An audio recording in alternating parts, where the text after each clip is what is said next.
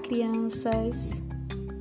Vamos fazer uma atividade bem legal e mapear o corpo? Bom, estou passando por aqui para explicar como será feita essa atividade da página 55 do seu livro integrado, pois ela precisará de uma adaptação por ainda estarmos distantes. Nessa atividade, pede para que seja feito com um colega, mas como isso ainda não será possível, você precisará da ajuda de alguém de sua família para mapear o seu corpinho. E como isso vai acontecer? Primeiro, separe uma folha maior que a sua altura.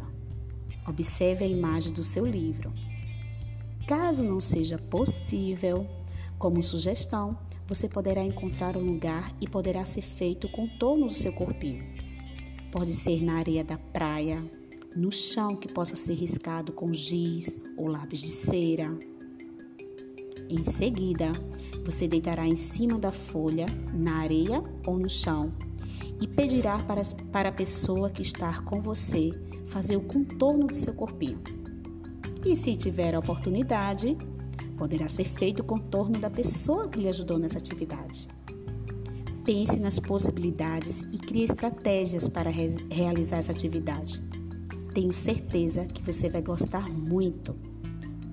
Com essa atividade, você irá explorar as noções de lateralidade, comparar tamanho e representar o seu corpinho em espaços diferentes.